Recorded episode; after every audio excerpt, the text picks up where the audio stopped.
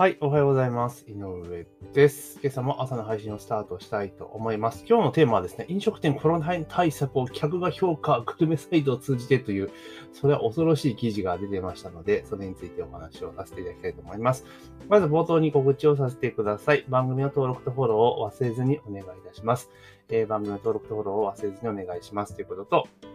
あと、音声配信を、え始めたいとかね、私も自分も音声配信したいぞっていう方向けにですね、音声配信の取説というものを、えープレゼントさせていただいております。音声配信の取説ね、えーあ番組を解説するマニュアルですね、そちらをプレゼントさせていただいております。音声の概要欄にリンクが貼ってありますので、まあ、そちらの方をクリックしてゲットしていただけたらなというところです。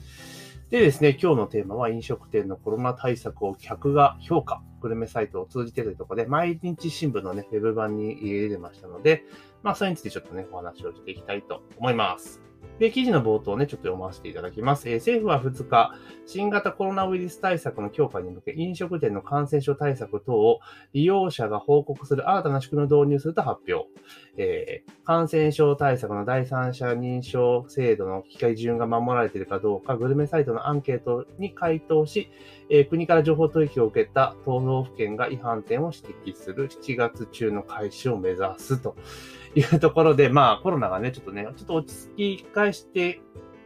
え緊急事態宣言解除したらやっぱちょっともうちょっと増えてきたというところなんですけれども、まあそれでですね、あの、いろいろ支援をしてるわけですよね。休業支援金とか営業時間とかで。で、ちゃんとその、もともと政府とかが行政が定める基準で運営されているかどうかっていうところがね、えー申請したけどやってねえぞっていうところもたくさんあったりとかするから、じゃあそれをチェックするっていうところで、まあ始めようとしてるわけですね。で、もともとはそのね、例えば行政の都道府県とかね、その地方自治体のまあ、スタッフ、ね、職員の方がね、こうチェックしていくって、まあ、やっぱり人が見るの限界ありますからね、飲食店の数から考えれば。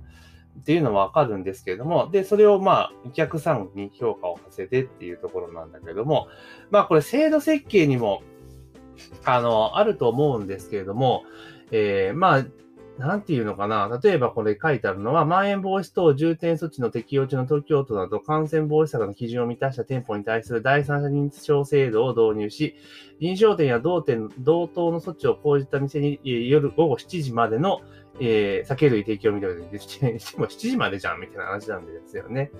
で、仕組みは、えーお店の客の利用者が、えー食べログ、グルナビ、ホットペッパーなどの3つのグルメサイトを通じ、えー、咳間、マスク着用状況、えー手指消毒、えー換気などの対策を講じられているか、アンケート形式で回答するというところですね。まあ、その後、細かいこと書いてあるんだけど、これまたどうせあれですよね。食べログとかグルナビとかホットペッパーとかにお金流してるんじゃんって言われそうですよね。うん。だからもちろん、そのね、食べログとかグルナビとかホットペッパーって、もう結構ね、俗に今で言ったらオワコンと言われているような部類に、まあそこにまたお金を流して延命させるっていうね、なんかまたこれいろいろあるんじゃないのっていう勘ぐりたくなっちゃうような感じなんですけど、まあ仕組み、考え方としては悪くないと思うんですが、これ単純に、えーこの運用ね、そう気をつけなきゃいけないのが、この、要はこの項目ですよね。この項目で、例えば、えー全体回答者の何パーセント、なんか最低のその回答数を、基準とか決めておいて、で、それで、あの、なんていうのかな、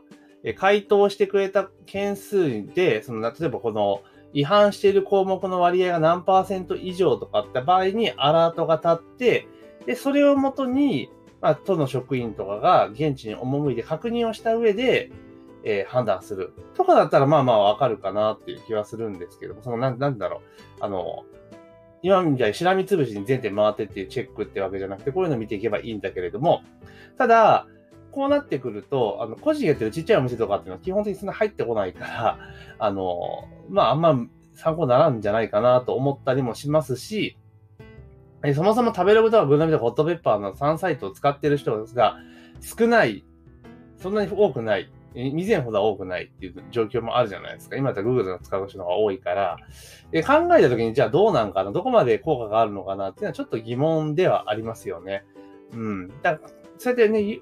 消費者から情報を集めるっていうのはいいんだけれども、でも、そのまず消費者がちゃんとその登録っていうか、そのアンケート答えてくれるかどうかっていうのはあるじゃないですか。これめんどくさいですよね。だからこれ例えば、えー答えてくれたらポイントをゲット、渡しますよ、みたいな、立て付けに多分すると思うんですね。そうしないと、あの、多分ね、ならない。でもそのインセンティブを与えて書かせるってことになると、あの、必ずしも正確なデータって集まらないんですよね。まあ、統計的には、なん、だから最低ラインってあるじゃないですか。かそれをちゃんと決めた上でやらないと、で、そこ満たさないやつは、えー、あん、なんか採用しないとかにしないと、ちょっとこれ間違った状況になっちゃうと思うんですよね。で、なんでかって言ったら、基本的にはこれ、あれじゃないですか。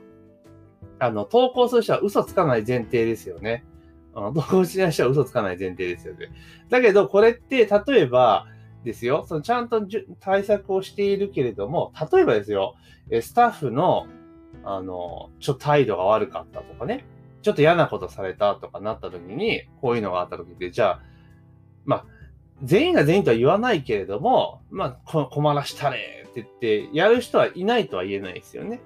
うん。だからこういう仕組み作るときって、な日本でどちらかというと性善説的な発想で作っていくんだけれども、性悪説的な発想で作っていかないと、まあそういったね、いうことに使われちゃうわけですよ。例えば、それこそ、えー、近所の店のライバル店があったらそこに行って、なんか前足評価つけたりするやから出てこないとも言えないですよねってことなんですよ。だからこういった仕組みを導入するときは、そういったリスクもやっぱちゃんと潰していかないといけないわけですよね。うん。でも、そんな急いでやらなければいけないからっていうふうな言い訳してきそうですけど、いやいや、どんだけ期間あったんだよって話なんですよね。だってもう1年以上経ってるわけですから。うん、その間にね、その仕組みを作ったり解決したりとか、なんかね、仕組みとか、そのスキームを作ることができるでしょうって話ですよ。そう何やってたのっていう話にもなりかねないかなってちょっと思ったりはしますね。うん、だから、まあこうね、発想としてはいいんだけれども、っていうのはありますよ。だから食べロググルナミホットペッパーとかの3サイトを通じてとかだったら、それこそ本当に厳密にやろうとするならば、そのデータの信憑性を確かめるために、投稿する際に位置情報を必ず添付してくださいとかね、うん、しないと、だって、あれじゃないですか。これアンケートだから、あの、なんだ、口コミとかじゃないから、評価投稿じゃん、レビュー投稿じゃないから、その場ですぐできるわけですよね。だったら、ちゃんと投稿した人の位置情報を添付して、その場所からしっかりと、投稿されていないと有効票にはならんよ、みたいなね、えー、ことにな、しないと、またさっき言ったようにね、いないけど、言ってないけど投稿しちゃうぞって出てきますよね、間違いなく。うん。で、それ例えば、あとは投稿する仕組みとしては、お店にある QR コードか何かを使って、で、その日のお店の番号かなんかを打たないと、その QR コードのリンク先をちゃんと毎回毎回変えていかないといけないっていうのもあったりとかするから、だからそういったなんか工夫はちゃんとしとかないと、あのただ単純にね、食べログとか Google ナビとかオートペーパーとかでログインして、いつでも誰でもどこでも行けるような仕組みだったらちょっと意味がないかなと思ったりはします。うん。だけどこれすごく反発は来ると思いますよ。うん、なんかね、その、なんて言うんだろう。結局は、その、こういったね、制度とか、まあ、性善説で設計している割には、飲食店だけを集中的に攻撃しているわけですよね。もういい加減、だからこれ、あれですよね。飲食店の人ってみんなもう自民党入れねんじゃねえとか思ったりはしますけど、選挙とかでね。